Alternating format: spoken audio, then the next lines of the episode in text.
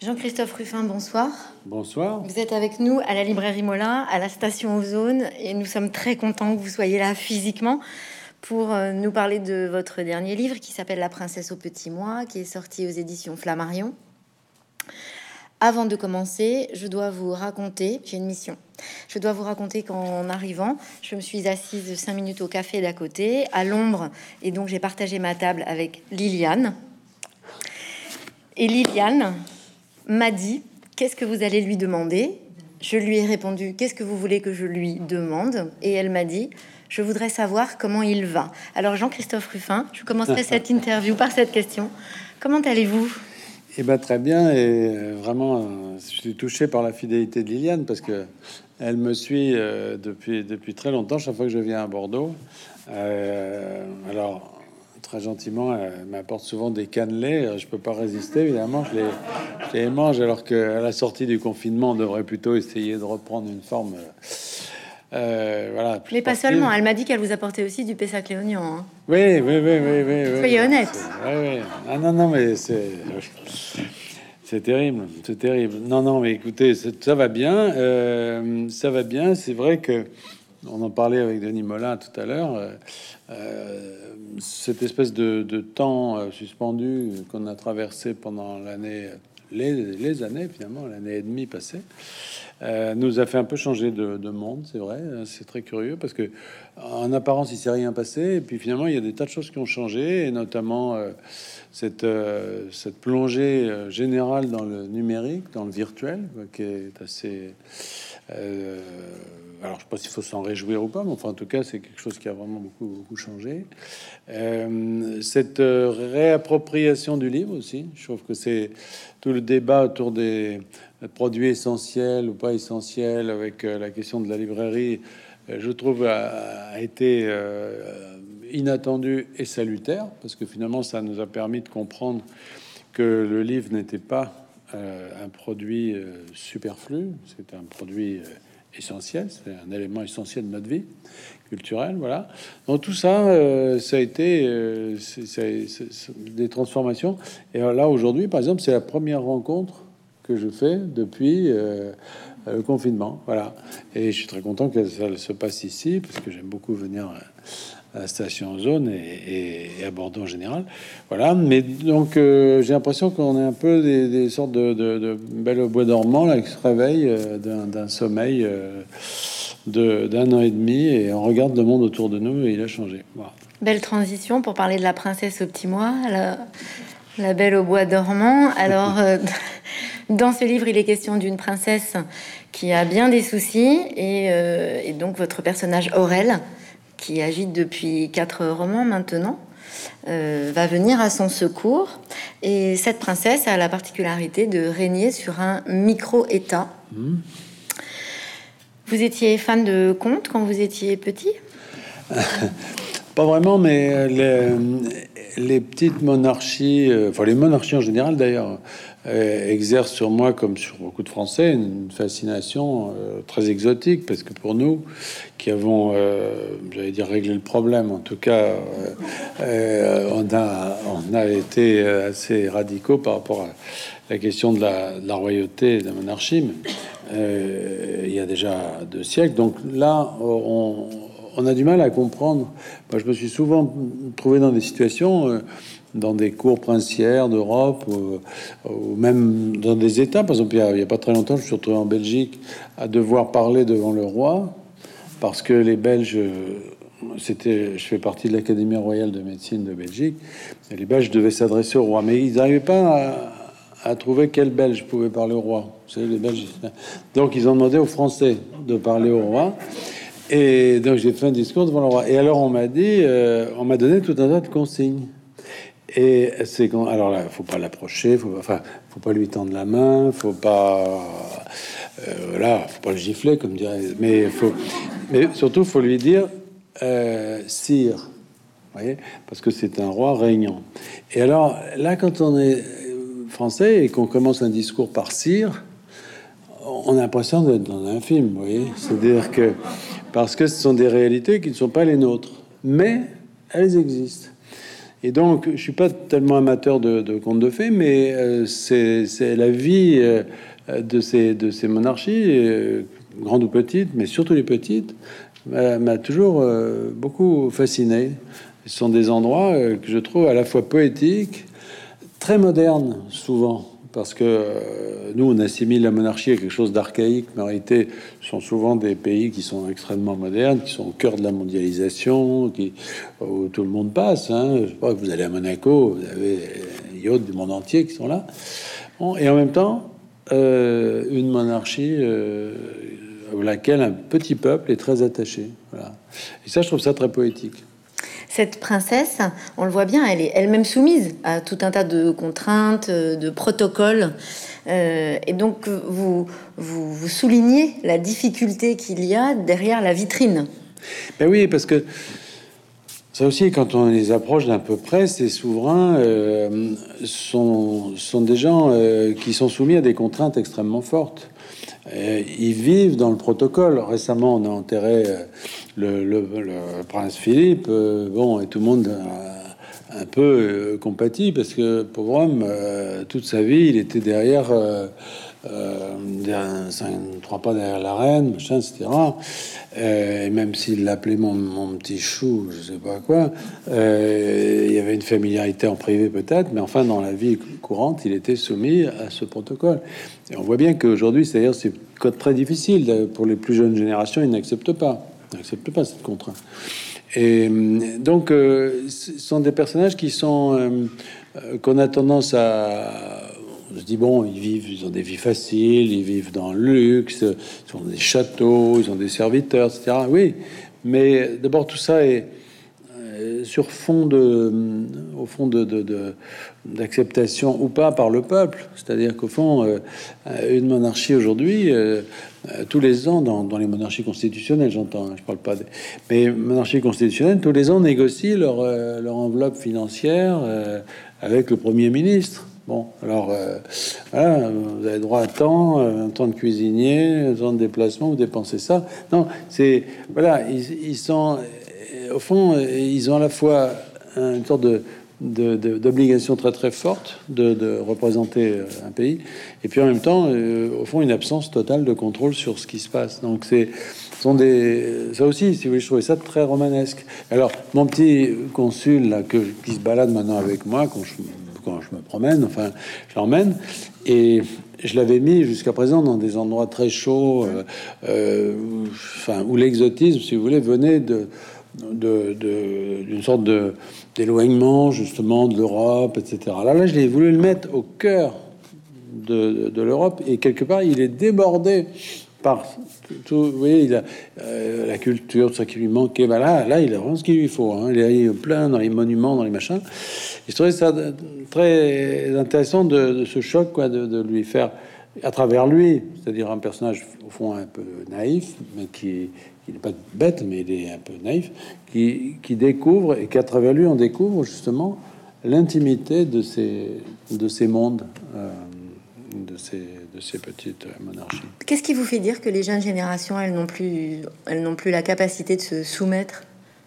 Bah, c'est euh, Meghan Markle et autres. Euh, enfin, je suis pas tellement fan de tout ah, ça. Mais vous suivez quand même alors Oui, je suis, mais ça c'est la reine d'Angleterre. Enfin, c'est enfin, l'Angleterre qui est une grande monarchie. Parce qu'il y a une hiérarchie dans ces, dans ces familles princières. C'est très intéressant d'ailleurs. Euh, ils sont capables de faire des pieds et des mains pour, euh, par exemple, pour devenir des altesses royales. Vous savez, parce que des ah, familles royales. Bref, et alors les, les Anglais sont effectivement euh, bon, ce qu'il y a de mieux, quoi.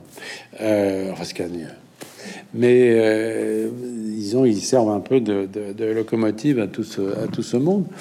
Et en effet, euh, il y a, ce, problème, mais dans d'autres endroits, hein, au Luxembourg euh, aussi, la question de la, succession du, grand-duc qui est un peu posée, avec plusieurs enfants, finalement. bon, il y en a un qui apparemment se prépare à, ça. mais on a bien vu dans, des pays comme euh, comme la Belgique, par exemple, ça, ça, peut tanguer. D'ailleurs, ce, roi des Belges, là, il est, Philippe, est très très timide. Et d'ailleurs, ça m'a posé des problèmes parce qu'après mon discours, on est allé prendre une orangeade. avec le roi. Et on m'avait dit, il faut pas lui parler avant qu'il vous parle en premier. Donc moi, je, ne pouvais pas lui parler, et lui, il est timide. Donc on avait nos orangeades comme ça, vous voyez, et, euh, et ça aurait pu durer très très longtemps. Mais heureusement, il y a quelqu'un qui est arrivé, euh, un médecin d'ailleurs, qui est sénateur, euh, qui, qui, connaît, bien et qui a, qui a, mis un peu de liant, et du coup, ça s'est mieux passé. Mais enfin, je me voyais mal parti avec mon orangeade. Votre princesse, elle est assez moderne dans ce sens, puisqu'elle finalement, euh, c'est un peu un fardeau quand même. cette position qu'elle occupe ne lui convient pas plus que ça. Oui, alors bon, l'histoire, si on résume le démarrage, c'est très simple, c'est que euh, elle a disparu. C'est-à-dire qu'à un moment donné, euh, et ça, c'est quelque chose auquel dans, ces monarchies, ils ont toujours un peu peur de ça. C'est-à-dire que quelqu'un, comme on dit, pète un câble, voilà, disparaissent, ne veut plus jouer le jeu elle disparaît. Et évidemment, dans ces mondes feutrés, on peut pas appeler la police, on peut pas appeler le journaliste, on peut, il faut résoudre ça euh, euh, de façon discrète. Qu'est-ce qui se passe? Pourquoi elle veut pas venir alors que la fête nationale euh, est imminente Qu'est-ce qui lui arrive? Et c'est vrai que à ce moment-là, on, découvre à travers Aurel, on découvre qui elle est. Et au fond, c'est en découvrant qui elle est qu'on comprend ce qui lui arrive et, qui elle est. Alors là, je me suis inspiré d'un personnage historique est, qui est, la princesse Charlotte de, euh, de Monaco, pas, pas, la fille de Caroline, euh, qui d'ailleurs n'est pas princesse, la fille, puisque mais, mais sa grand-mère, la grand-mère d'Albert et de Caroline, la mère du prince régné, avait une vie euh, assez singulière. La princesse Charlotte est née de l'union du prince euh, héritier de Monaco à l'époque, c'était pendant la guerre de 14, hein, euh, avec une lingère, une femme qui était euh, qui suivait les troupes, qui avait même, paraît-il, chanté dans les cabarets. Enfin bon, ça, je n'insiste pas trop parce que je me suis déjà fait engueuler par Monaco parce que ils tiennent beaucoup à la mémoire de cette princesse Charlotte. Mais enfin, le fait est que ça n'ôte rien ses mérites. Mais enfin, sa mère était une femme vraiment du peuple, une française qui suivait les, les, de cantinière, si vous voulez, et son père qui faisait la guerre avec les Français a eu un enfant avec elle. Et ça se passait pendant la guerre de 14. Alors, Albert Ier, le, prince de Monaco de l'époque, euh, avait été un homme très visionnaire, avait, avait préparé sa succession, donc c'est son fils qui devait prendre la, succession, mais euh, il se préoccupait même de la génération suivante, parce que euh, si euh, il y avait une interruption dynastique à Monaco, Monaco devenait allemand. Bon, alors évidemment, pendant la guerre de 14, j'imagine que personne avait envie que Monaco devienne une base euh, navale, je sais pas quoi, allemande. Donc, il fallait absolument que le fils donc, du, prince Albert ait lui-même un héritier. Et il n'en avait pas. Apparemment, il a dû attraper des maladies, machin, bref. Et il avait juste cette fille qu'il avait eu de cette euh, lingère. Donc ils sont allés la chercher en Algérie. Euh, et ils l'ont amené à l'âge de 7 ans, ils l'ont éduqué, ils l'ont envoyé dans les meilleures écoles, ils l'ont ils ont donné un titre, la duchesse de Valentinois, ils lui ont fait épouser un, prince de Polignac, enfin, ils ont essayé de la rendre à peu près. Euh, voilà. Et, voilà.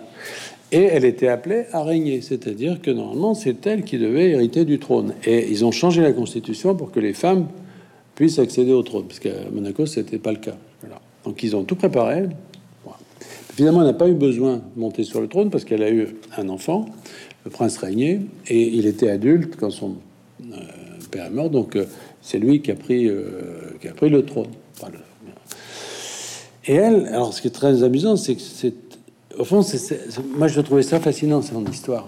Et parce que, au fond, voilà une, enfant qui, jusqu'à l'âge de 6-7 ans, si vous voulez, a, vécu dans la pauvreté, peut-être même un peu dans le crime, enfin, on sait pas trop, je veux dire, voilà, et puis qui se retrouve euh, propulsée. Et alors, elle en a toujours gardé quelque chose, c'est-à-dire qu'elle était fascinée par les truands.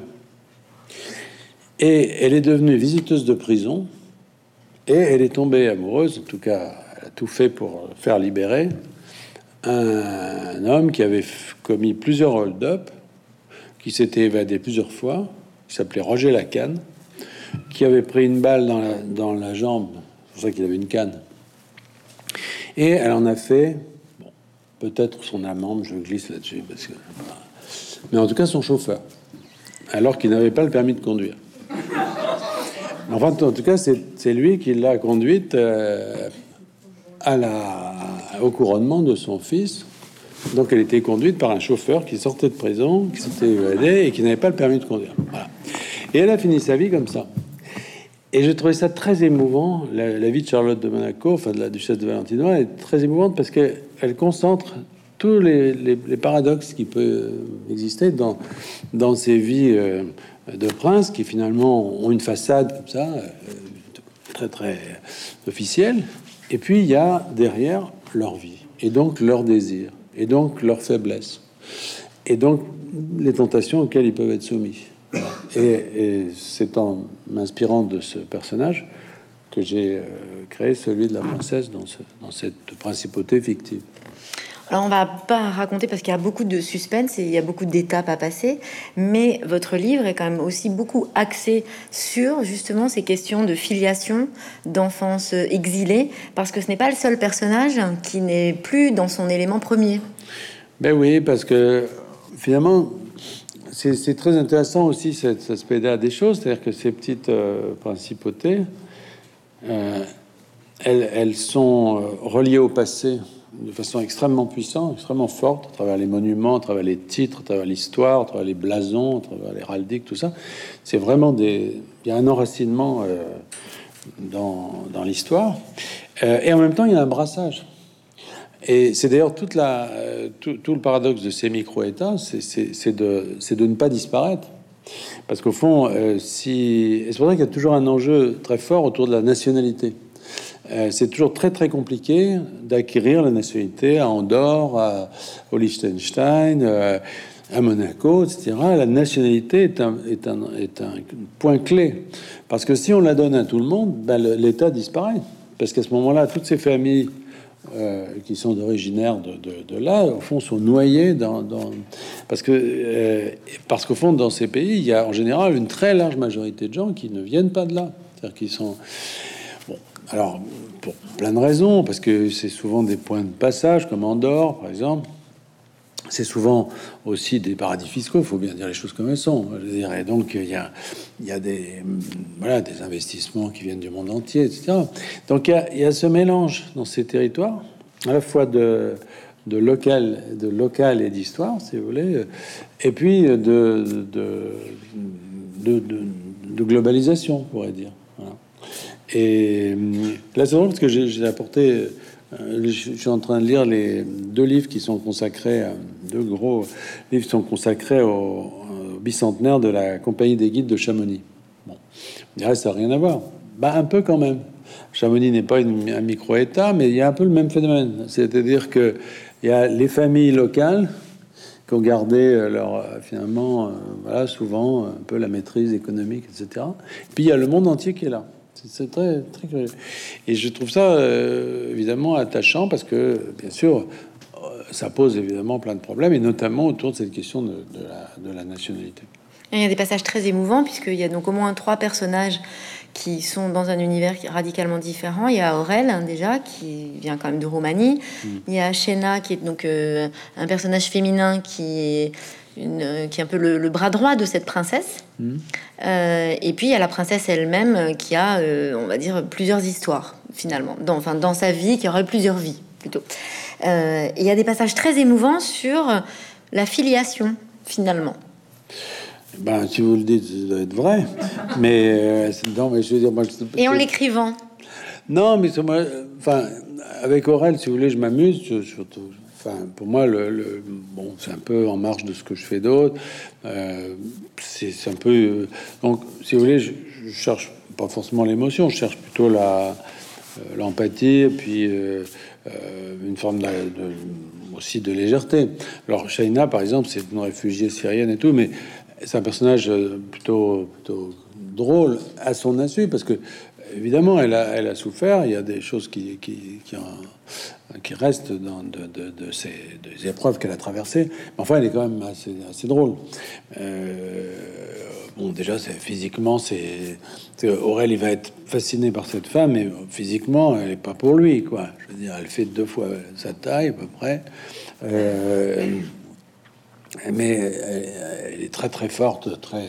Elle est forte et c'est même sur, enfin, c'est surprenant parce qu'on a peu l'habitude de lire des histoires sur des gens euh, qui ont beaucoup souffert, avec une personnalité aussi. Euh, bah oui, mais pourtant c'est souvent comme ça. Hein. Tous ces gens qui ont traversé des, choses difficiles et tout, souvent ça a trempé leur personnalité. Alors en même temps, elle est, elle est drôle parce que bon, elle s'embarrasse pas, elle se fout complètement de la grammaire, elle se intéresse pas du tout. Elle ne parle que avec des infinitifs. Euh, je veux dire, pas, ça ne conjugue pas, on fout. Mais elle se fait comprendre très bien et surtout elle a une espèce de passion pour sa princesse là qui l'a sauvée d'une certaine façon, et donc elle est prête à faire plein de choses pour, pour, la pour l'aider. Donc, euh, je sais que au début, quand j'ai présenté le livre, j'ai peut-être un peu trop insisté sur son côté euh, masse comme ça, un peu, euh, je disais camionneur, machin. Mais c'est pas gentil parce qu'en fait, euh, c'est vrai que c'est pas une jolie femme en tout cas dans les canons de la beauté, euh, on ne trouvera pas dans un magazine de mode, ça c'est sûr. Mais euh, elle a une beauté intérieure, et moi c'est un personnage que euh, je pense qui est très lumineux et qui, au fond, aide Aurel dans cette enquête, parce que sinon tout seul il n'y arriverait pas là-dedans. Parce que d'abord il est écrasé, lui, par cette... La, cour, quand il arrive là, bon, déjà il est toujours mal, mal habillé, toujours des, des trucs qui vont pas. Enfin, c'est. Je pas qu'il soit mal habillé d'ailleurs, mais il est habillé de façon décalée parce qu'il s'est fait une idée de la France quand il était en Roumanie euh, chez Ceausescu. Donc, il s'est fait une idée de la France à travers les films de Gabin, de Pierre Freinet. Et donc, il s'habille comme ça. Évidemment, ça a plu. Enfin, c'est pas ça. Et, alors, c'est drôle parce qu'en Afrique, d'habitude, il dénote par une forme de d'élégance en fait un peu décalée. Et là, il est juste pas pas à sa place parce que parce que les gens, la cour dans laquelle il, arrive, ils sont vraiment élégants. Ils sont vraiment, vraiment des gens qui ont une sorte de, de raffinement euh, naturel. Donc il est un peu décalé et il est un peu paralysé par ça. Et tandis que Shaina, la réfugiée, la syrienne, elle s'en fout complètement. Elle va mettre les mains sur les coudes sur la table, elle s'en fout. Je veux dire, ça, euh, elle voit au-delà. Elle voit, et la princesse, elle l'a sauvée, et donc elle, lui voue une sorte d'admiration euh, et d'affection réellement. Et c'est grâce à elle qu'il va pouvoir euh, déjà la retrouver et puis savoir ce qui se passe. Il est un peu comme les mannequins, Aurel, c'est-à-dire qu'il est mal habillé, mais comme il est consul, il est respecté. ouais, on peut dire. Bah, il est respecté, oui. Oh, il n'est pas respecté longtemps. Hein. Quand il arrive quelque part, euh, tout le monde, on se moque un peu de lui quand même. Il est. Euh, mais c'est ça que j'aime bien, c'est que finalement, il désarme l'hostilité par sa forme de. Il, si il est presque décourageant de. de d'inadaptation, enfin, mais euh, derrière il y a une intelligence, c'est quelqu'un de, malin. Et c'est vrai que moi, il m'accompagne maintenant depuis quelques livres. Euh, je vous dis, c'est pas le cœur de ce que je fais, ces livres, c'est un peu à part, pas, pas de côté avec ce personnage, mais il m'aide à parler du présent, il m'aide à parler du monde, euh, parce que j'ai souvent eu recours au, au, détour du roman historique, du roman d'anticipation, enfin, mais euh, un peu comme un ascenseur qui s'arrête pas à l'étage, si vous voulez, toujours la difficulté d'être euh, centré sur le présent. C'est très difficile de parler du présent, je trouve, parce que d'abord le présent il bouge par définition, et puis euh, il faut se situer d'une manière qui soit pas directement autobiographique, parce que moi j'aime pas ça, je n'aime pas cette position de d'autofiction, on raconte que vous êtes arrivé la veille, etc. J'ai besoin du détour de la fiction, besoin de l'écart de la fiction. Ce qui est plus difficile avec le monde présent, parce que quand on parle du passé, ben, on peut se décaler plus facilement, parce que j'ai beau avoir pris de l'âge, je n'ai pas vécu au XVIIe siècle. Donc forcément, euh, il y a un décalage. Sur le présent, c'est plus compliqué. Et par exemple, quand on parle de ces réalités internationales, bon, moi j'ai exercé des fonctions diplomatiques, j'étais ambassadeur. Bon, j'ai toujours actif dans, le monde euh, de, l'humanitaire, des ONG, etc. Donc, si vous voulez, euh, j'ai pas envie de parler de là. C'est-à-dire pas envie de parler de mon expérience d'ambassadeur, par exemple. D'abord, je peux pas. C'est compliqué. On est tenu à un devoir de réserve. On peut pas raconter ce qu'on veut. Enfin voilà, c'est compliqué. Donc Aurel, il m'aide à me décaler. C'est-à-dire que c'est lui. C'est son histoire. Et alors, même si c'est un peu la mienne, quand même, ça n'est pas moi qui parle. Et surtout, ça n'est pas moi qui agis. Et il agit à sa place, voilà, et qui n'est pas la mienne. Et c'est grâce à lui que je peux parler du présent. Parce que dans tous ces petits livres, je dis des petits livres, ils sont pas forcément petits, mais ils sont euh, c'est un genre un peu mineur, le polar. J'ai euh, d'ailleurs plein de gens qui m'ont dit mais pourquoi vous passez au polar? Vous avez, fait une carrière de littérature générale, puis vous allez dans le polar. D'habitude c'est l'inverse. Les gens ils commencent dans le polar, ils vont ensuite en littérature générale. Hein. Pierre Lemaître, Pénac, etc. Font ça. Et moi j'ai fait le contraire. Enfin j'ai fait le contraire. Non, disons que je fais un pas vers le polar même si c'est pas des, enfin, pas des romans noirs du tout, du tout. Mais euh, je l'ai fait parce que euh, finalement, ils me permettent, avec une certaine légèreté et avec l'efficacité aussi des codes euh, de l'enquête, qui est très très efficace en termes de, tourner les pages, ça me permet de parler du présent. C'est-à-dire que c'est pas des livres gratuits, ils sont légers, mais ils sont pas gratuits. Et à chaque fois, j'essaie d'illustrer quand même de l'intérieur, grâce à lui, grâce à Aurel, une problématique euh, tout à fait contemporaine. Et aujourd'hui, il y a notamment celle-là, c'est-à-dire c'est euh, qu'est-ce que c'est aujourd'hui qu'une monarchie, qu'un micro-État, qu'est-ce que comment ça fonctionne, qui sont ces gens qui gouvernent ces pays, et euh, qu'est-ce qu'il y a derrière les, uniformes chamarrés, les robes organdies, etc. Qu'est-ce Qu'y a-t-il derrière? Voilà, c'est ça un peu le sujet. La position de consul, c'est un peu comme une position d'ambassadeur, de, représentant euh, en général. Est-ce que c'est une position finalement qui se rapproche de celle de cette princesse? C'est-à-dire qu'il y a un protocole, il y a une vitrine, c'est prestigieux, et puis en réalité derrière, c'est pas si facile. Oui, mais alors, si vous voulez, c'est pas tout à fait pareil dans la mesure où les... d'abord consul n'est pas un métier en soi. C'est-à-dire qu'on est consul et en général on, n'est pas obligé de le rester. Euh, il y a beaucoup de gens qui, beaucoup de fonctionnaires du Quai d'Orsay qui, à un certain moment de leur carrière, ont été consuls, en général consuls généraux, puis qui peuvent devenir ambassadeurs par la suite. C'est tout à fait courant. Euh, consul général que j'avais à Dakar, il est ambassadeur aujourd'hui. Euh, je sais plus, il était, en Guinée, je sais plus où il est maintenant. Enfin bref, donc c'est, ça n'est pas un, destin, je veux dire, consul. Mmh. Euh, c'est deux métiers différents. Enfin, c'est deux métiers. Disons, ce sont deux fonctions différentes. C'est-à-dire que dans le métier diplomatique, il y a, il y a un aspect euh, euh, politique, il y a un aspect, euh, en effet, de représentation, d'aubergiste aussi, hein, parce que on reçoit toutes les délégations, etc. Il faut les faire, faut les loger, il faut s'en occuper, etc. Bon, il y a tout cet aspect-là. Ça, c'est l'ambassadeur. Et puis le consul, lui, qu'est-ce qu'il fait? Il s'occupe euh, des euh, Français, des ressortissants, des nationaux à l'étranger, et des étrangers qui veulent venir. Donc, il s'occupe des visas, quand, le problème se pose. Euh, il s'occupe des élections des Français d'étrangers, il s'occupe puis de tous les gens qui sont en difficulté à l'étranger, qui perdent leurs papiers, qui se font agresser, assassiner. Donc la fonction consulaire, souvent les diplomates, euh, euh, c'est un peu un pinceau pour eux. C'est-à-dire que c'est un peu, euh, c'est pas très reluisant au sens où le consul n'est pas, non, c'est pas, c'est pas très prestigieux. Ça ronfle un petit peu, mais c'est pas très prestigieux.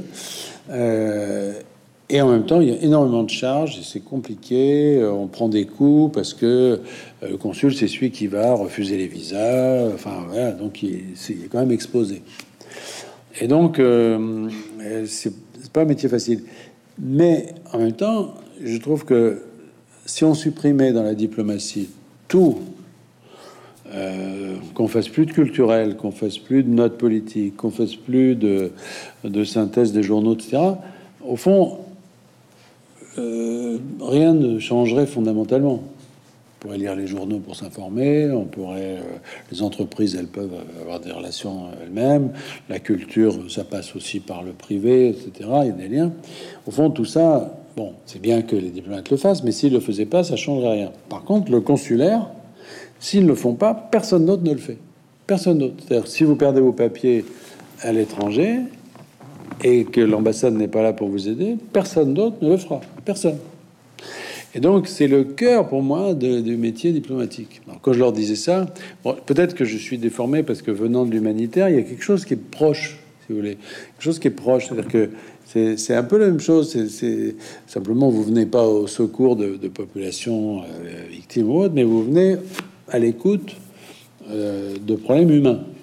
C'est pour ça que je trouvais très intéressant d'avoir comme héros un consul, parce que euh, c'est lui qui est, en, vraiment en contact avec ces, questions humaines, et c'est lui qui aussi dispose de moyens administratifs, parce que consul peut téléphoner un notaire, avoir des papiers, l'état civil, tout ça. Enfin, téléphoner à une préfecture, il peut se renseigner. Enfin, consul a accès à, pas mal de choses.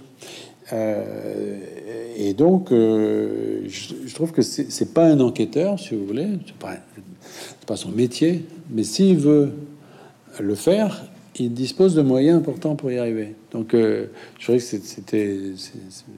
c'était bien. Et, en effet, euh, le, oui, le métier consulaire, enfin, Aurel, si vous voulez, c'est quelqu'un qui se sert quand il a envie de sa position D'habitude, il fait rien. Ça l'intéresse pas, c'est bon. Mais euh, quand ça l'intéresse, il appuie sur tous les boutons et en fait, il a pas mal de. Il peut avoir pas mal d'informations. Et moi, je sais que quand je suis revenu de, mes postes là, j'avais euh, beaucoup. Enfin, parmi les histoires qui m'avaient marqué, c'était souvent des histoires consulaires. C'était souvent. Euh, et d'ailleurs, je les ai souvent mises dans, ces livres-là. Des, des Français qui se font assassiner, qui disparaissent, qui se font escroquer. Il y a des gens qui se retrouvent à l'étranger dans des situations que vous pouvez pas imaginer. Pas imaginer. Qui se font tout, tout voler, euh, qui se retrouvent euh, sous l'emprise de, Enfin, il y a des situations vraiment tragiques. Mais vraiment, c'est incroyable. Euh, et ça, on ne le voit que quand on... Il y a tous ceux qui sont en prison aussi. Nos compatriotes qui sont dans les prisons.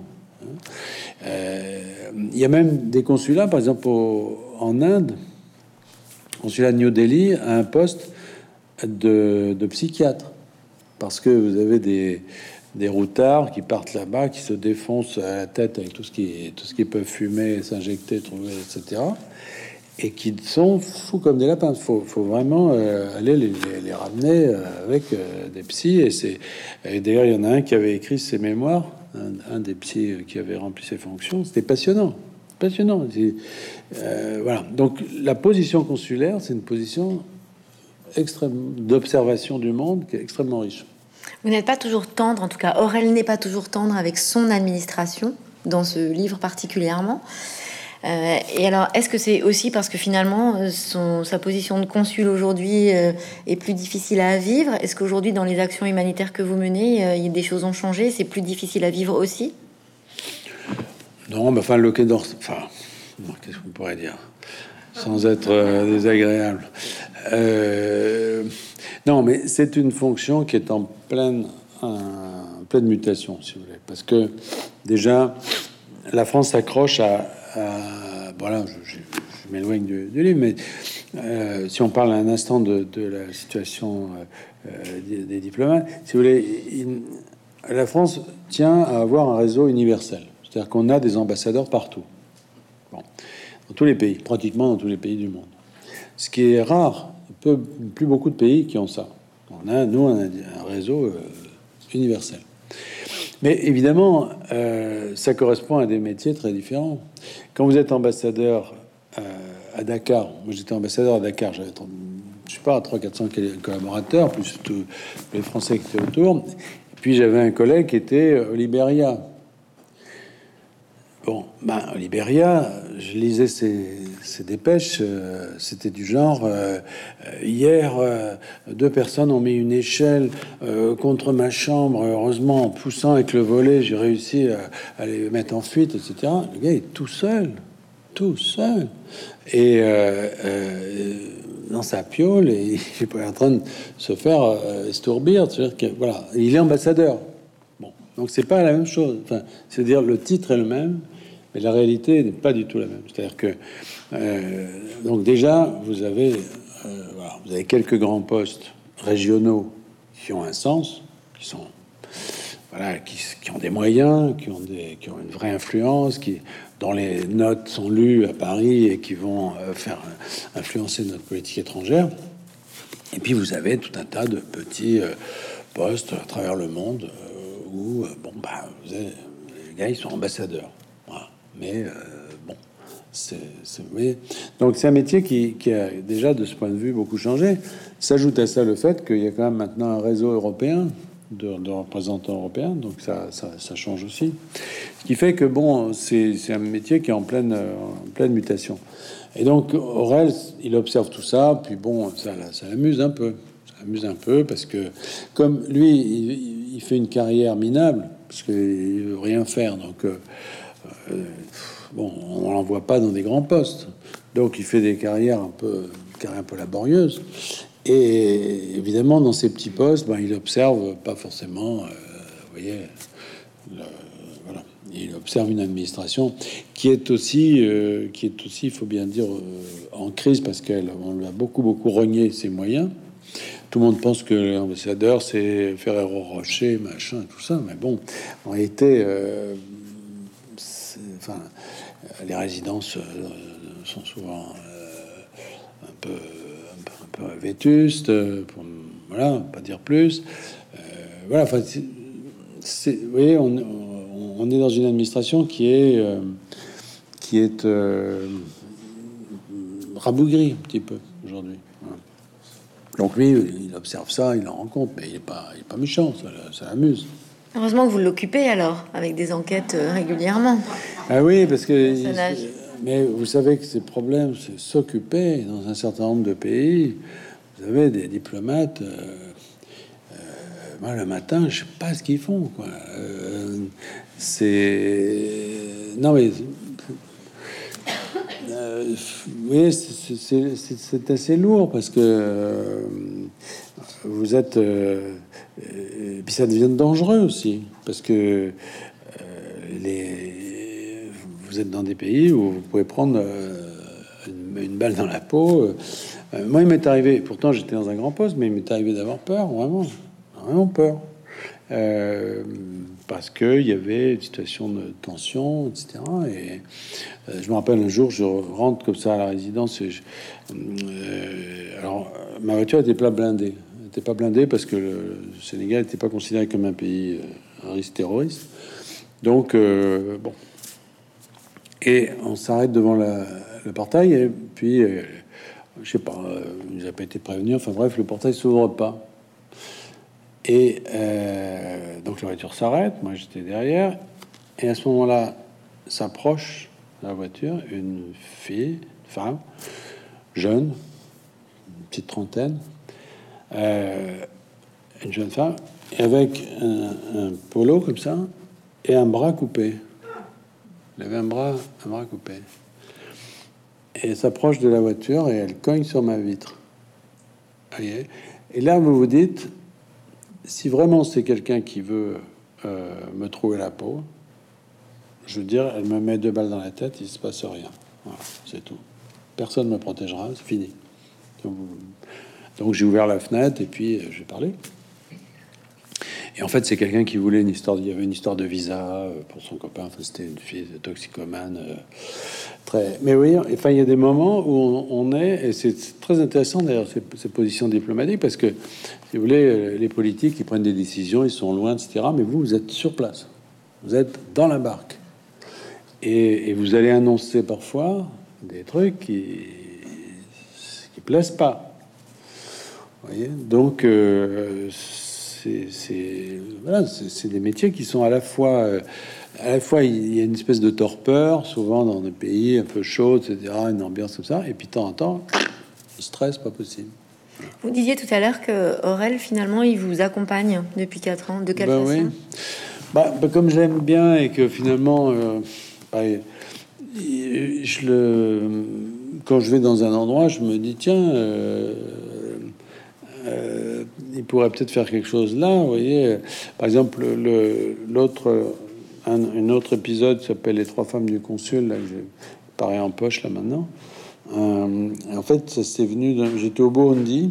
J'étais au, au, Burundi il y a 3-4 ans. Et puis, euh, on me dit tiens, on va te mettre dans un hôtel. Enfin, attends, je devais partir en brousse, mais mettre dans un hôtel du centre-ville de Bujumbura. Et l'ami qui me met dans cet hôtel me dit euh, Tu vas voir, il est très très beau l'hôtel, un très beau jardin, tout ça, mais il n'y a personne, pas de clients. Mais j'ai dit pourquoi? Il m'a dit bah, quand tu verras le patron, tu vas comprendre. Et effectivement, euh, je vois sortir de sa piole une espèce de vieux colon, mais caricature, si vous voulez, avec une espèce de, slip éminence euh, qui ne cachait rien pratiquement, enfin, euh, de Marcel dégueulasse. et il se fait servir des whisky, des trucs, et puis il passait la journée à changer la couleur de sa piscine. Il appuyait sur un bouton et la piscine était, verte, était rouge, était bleue. Voilà. Et là, je me suis dit, euh, ah, tiens, Aurel, il va se plaire là. Et bon, je reste quelques jours en fait, parce que le voyage était repoussé, je sais pas quoi. Et, euh, un jour, il y a une femme qui vient me voir une, européenne. Il n'y a personne, hein, donc, mais elle, je sais pas d'où elle sortait, elle vient, elle me dit, voilà, parce que le vieux, il était dans sa piole, donc euh, elle elle me dit, voilà, je suis sa femme. Hein. Elle me dit, je suis sa femme, mais, mais, elle me dit, je suis arrivé en même temps que vous, c'est-à-dire il y a 15 jours. Ah bon Elle dit, oui, parce qu'on est divorcé depuis 25 ans. Ah bon Et mais pourquoi êtes-vous revenu? Bah, parce que j'avais plus un rond et que je me suis aperçu qu'en fait, on était divorcé en France, mais on n'est pas divorcé ici. Et je vais essayer de lui piquer la moitié de l'hôtel. Vous voyez? Et j'ai dit, mais lui, il est remarié? Oui, il est remarié avec une burundaise. Et puis, euh, mais elle est partie, etc. Et là, maintenant, il est avec la petite jeune qui est là-bas et qu'il a connue quand elle avait 13 ans. Et l'ambiance. Et là, je me suis vite, vite, Aurel, quoi. Aurel au milieu de tout ça, voilà. Et évidemment, la première scène du livre, c'est le vieux qui flotte dans sa piscine. Euh, et, l'enquête commence comme ça. Et si vous voulez, euh, quand on voyage et qu'on on peut pas s'empêcher de d'abord de, rencontrer des gens étonnants, quoi. Et, c'est vrai d'imaginer des, des situations. Euh, et, lui, il m'aide, si vous voulez, à, les mettre en scène, en fait, c'est-à-dire les mettre en forme, puisque j'ai choisi la forme du polar, finalement. Ben voilà, quelqu'un doit disparaître, et puis, euh, et puis lui, il est là pour essayer de comprendre ce qui se passe. Vous êtes en train de nous dire que donc il y a quasiment tous les éléments de votre livre qui sont des lieux, des scènes, des gens que vous avez croisés, rencontrés, visités? Ah oui, oui, oui. Ah oui, oui. Oui, il n'y a pas, si vous voulez, l'organisation des livres, c'est de la fiction, c'est-à-dire que je fais ma tambouille tout seul, mais les lieux, les situations. Euh, alors là, vous me direz, j'ai pris le parti de ne pas nommer le, petit État, la petite euh, principauté. J'ai créé une principauté fictive. Mais pourquoi? Parce qu'il y en a que cinq en Europe. Bon, qui, euh, j'y vais souvent, vous voyez. Enfin, euh, bon, donc je me suis dit, si, voilà, je vais, je prendre un peu les caractéristiques de ces cinq endroits et puis en, créer une comme ça, un. Sauf que elle, n'est pas réelle au sens où le Starkenbach n'existe pas, mais ces caractéristiques sont, celles de ces, autres petites monarchies. D'ailleurs, ces petites, enfin ces petits micro-États sont pas tous des monarchies d'ailleurs, parce que par exemple Saint-Marin est une république. Bon, le Vatican, qu'on ne présente plus. Euh, donc il n'y a, pas que des monarchies, mais il y a euh, donc euh, et Andorre est une Andorre est une principauté bizarre puisqu'elle a deux co-princes. Vous savez, le président de la République française est un prince et l'évêque Coin qui était l'autre prince. Donc c'est c'est particulier. Donc je voulais pas non plus. Donc en fait j'ai pris en, fait, on est très proche de Liechtenstein, si vous voulez, en fait. Hein, voilà. Et le Liechtenstein, euh, qui, est, a une histoire étonnante, d'ailleurs, Liechtenstein, c'est donc au cœur des Alpes. Euh, et ça a été longtemps une propriété personnelle euh, d'un aristocrate viennois, en fait, autrichien, qui avait ce domaine comme ça, mais qui n'y habitait pas. Et c'est un peu comme dans le Starkenbach. Et puis, en fait, ils avaient euh, acheter ça pour. Euh, il avait acquis ça, euh, acheté, on peut dire, mais pour être à la diète, faire partie, disons, de. avoir un poids dans l'Empire à ce, moment-là. Puis petit à petit, ils ont, ils ont investi. Mais je sais pas si vous êtes allé au mais c'était amusant parce que c'est un pays où, quand vous conduisez, vous vous rendez pas compte que vous quittez la Suisse. ça, c'était tout petit, hein, c'est minuscule, Vadus, tout petit. Euh, et pourtant, euh, il y a une structure très très particulière. Donc voilà, en fait, j'ai bricolé. Mais on retrouve toujours des éléments, enfin dans tout, mais dans toute la série, d'ailleurs dans tous mes livres en général, je, n'invente rien au sens où j'invente euh, une trame, si vous voulez, une mécanique romanesque. Ça, c'est évidemment l'essentiel. Des personnages, euh, quoique même les personnages sont en fait inspirés en général de personnages réels, et puis euh, euh, avec des avec des, éléments euh, directement tirés de, l'expérience. Et ce sens de l'observation, finalement, de, de, cette des, des, différentes positions que vous avez occupées dans votre vie, rejoint aussi vos passions de l'histoire et de l'anthropologie? Parce que dans, il a, enfin... pardon, j'insiste un peu, il y a énormément, alors particulièrement dans ce roman-là, énormément de, descriptions de lieux. donc vous êtes très attaché aussi quand même à, la pierre, à l'histoire des, des, bah, Oui, oui, oui. Bah, oui, puis en plus là, si vous voulez, c'était tentant parce que euh, il revenait en Europe et donc euh, c'était intéressant de le faire euh, évoluer en Europe. En plus, moi, j'ai une vraie, vrai intérêt personnel. J'ai fait, j'ai écrit dessus, notamment des articles. J'avais fait il y a deux ans, notamment pour Match, j'avais refait toute la, descente du Danube. Euh, j'ai une vraie passion pour l'Empire austro-hongrois, son histoire, l'histoire de l'Empire austro-hongrois, sa littérature, je trouve absolument passionnant, et son architecture qui a, qui a marqué finalement tout un espace.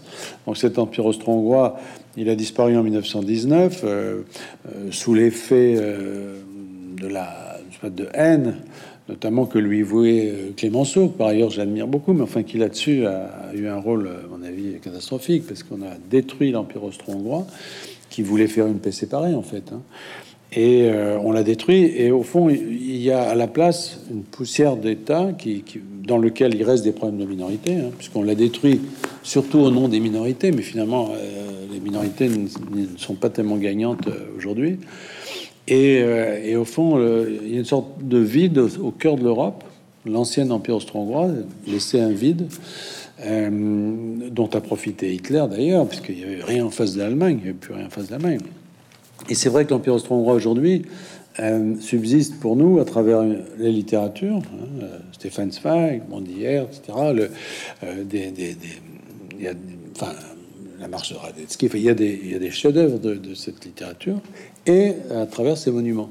Et il y a une unité très grande qu'on trouve depuis euh, certaines zones d'Italie et dans le mythe, euh, par exemple, vous êtes euh, et de l'autre côté, les Carpates, etc. Il y, a, il y, a, une parenté architecturale, tout ça. Donc je trouvais touchant et surtout pour Aurel qui finalement vient de là, parce que lui c'est sa culture. Alors, il y a un autre élément qui, qui, m'a surprise. Vous m'avez dit tout à l'heure, avant qu'on rentre sur scène, que vous aviez écrit ce livre en novembre. Vous écrivez si vite?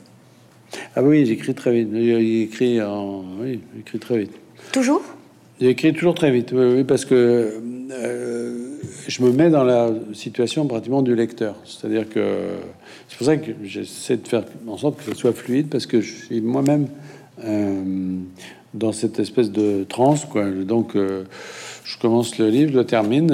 voilà, ça j'ai commencé le 2 novembre, j'ai terminé le 10 décembre, chose comme ça. Voilà. Et il faut que ça, faut que ça vienne d'un seul coup, parce que sinon, en alors je sais que ça se fait pas. Je me suis fait engueuler. Euh, André Makin qui m'a dit m'arrête de dire que tu écris vite. Il faut dire qu'on suce en et haut, que c'est dur, tout ça.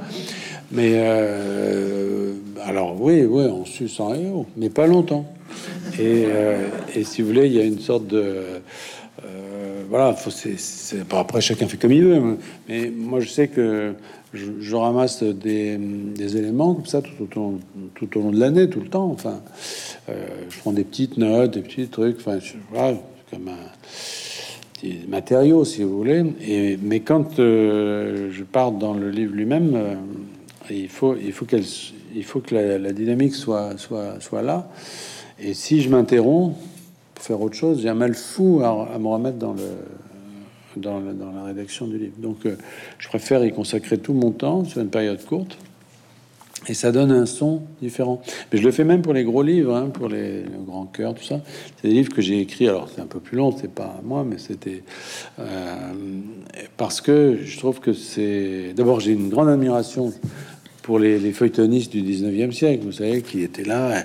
Il y avait le coursier qui tapait en disant alors les feuilles et tout euh, le soir. Et je trouve que ça donnait une espèce de tension euh, qui se retrouve dans leur espèce de forme de, de joie, de, générosité en fait. Hein, euh, et, c'est tout à fait différent de la de la mélancolie sinistrosique. Euh, voilà, que j'écrive.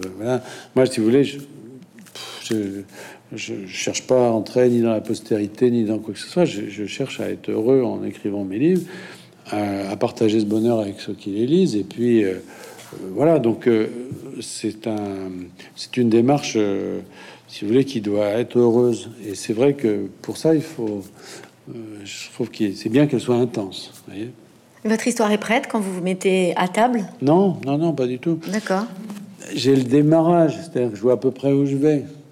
Euh, je vois à peu près où je vais. C'est-à-dire que, puis maintenant, ça fait quand même 23 ans que je fais des romans, vous vous rendez compte, c'était très effrayant. Et euh, c'est vrai que j'ai une, euh, j'ai une technique, c'est-à-dire que je, sais à peu près comment ça marche. Je me connais aussi, je sais où je vais en général caler. je sais que j'ai besoin, par exemple, de, la, des dialogues. J'ai beaucoup besoin des dialogues, c'est très, très important, et surtout dans ces livres-là, c'est pratiquement des livres complètement dialoguer euh, parce que je les vois devant moi, si vous voulez. Voilà. Mais euh, non, non, euh, non, non, ben, il faut laisser de l'inconnu. Si vous savez tout quand vous commencez un livre, à quoi bon l'écrire si vous laissez pas drôle Il faut pouvoir être surpris, il faut pouvoir avoir des, ennuis avec. Il faut pouvoir même peut-être être obligé de l'abandonner. Mais ça vous est déjà arrivé? Euh, oui, au début, au début, mais maintenant moins. Euh, maintenant moins parce que encore une fois, j'arrive toujours à m'en sortir à peu près. Mais, en revanche, il y a certains personnages. C'est Patrick Rambaud qui raconte ça. Qui il avait écrit euh, un roman qui s'appelait La Bataille, qui avait le prix Goncourt d'ailleurs. Et quand il a fait la suite, il a écrit une suite. Il disait il y avait un personnage que j'aimais beaucoup. Je voulais réutiliser et cet imbécile est tombé de cheval, il s'est tué. Et, euh, c'est vrai que on fait pas toujours ce qu'on veut. Et, si vous voulez, il y a des personnages qui vous filent entre les doigts ou, qui sont voilà, qui n'ont pas assez de coffres pour tenir le coup, etc. Bon, ça arrive. Ou qui, ou, ou qui insistent pour rester comme Aurel? Ah bah lui, il n'insiste pas, il est invité permanent, c'est maintenant c'est chez lui. Euh. Non mais quand vous avez écrit le premier, vous, vous imaginiez le... Pas du tout, non. Donc il, a, s'est installé. Enfin, si, si, si, j'avais l'idée de faire une série. Et d'ailleurs, quand j'ai publié le premier, j'ai apporté chez Gallimard et il a regardé en me disant, euh, en gros, qu'est-ce qu'on va faire de ça, quoi. Alors j'ai dit, c'est une série. Et ils m'ont dit, euh, mais il y en a qu'un. Alors j'ai dit, bah, je vais en faire un deuxième. Donc on n'a pas publié le premier. J'ai écrit le deuxième. Et je suis revenu les voir. J'ai dit, voilà. Alors ils m'ont dit, ah bah c'est une série. Oui. Euh, les éditeurs, ils comprennent vite, hein, mais il faut expliquer parfois. Donc j'ai dit, c'est une série.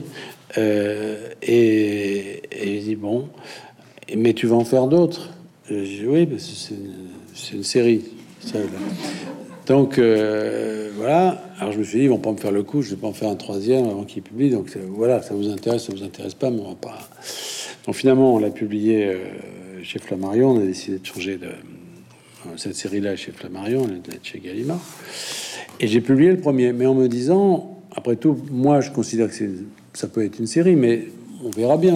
Parce que peut-être que les peut-être que personne ne va s'intéresser à ce personnage. Et qu'est-ce qui s'est passé dans votre vie à vous d'écrivain pour tout d'un coup avoir ce personnage en étant certain qu'il resterait? Ah mais j'étais pas certain. Non non, j'étais pas certain. Mais vous en aviez envie Moi j'en avais envie, mais ça fait longtemps que j'ai envie d'avoir un personnage récurrent. Je pense que tous les j'en parle beaucoup avec des enfin pour mes confrères, ceux qui acceptent de parler de technique parce que c'est rare. La plupart, ah bah oui, la plupart ils reçoivent directement l'inspiration du. Non, mais il y en a quelques-uns, si vous voulez. Je sais pas, Pierre Lemaître, par exemple, on peut parler technique. Voilà, on parle parce que, ça intéresse, parce que moi j'écoute beaucoup ce qu'il me dit, parce que je, l'aime beaucoup. Et je, Bon, ben, quand on se parle de ça, si vous voulez, on, on, discute effectivement. Euh, cette fantasme du héros récurrent ou de la série, lui, ce qu'il fait, c'est une série. Enfin, avec, c'est un peu des héros récurrents de cette façon, sauf qu'il les, il les use. Euh, à travers des époques différentes.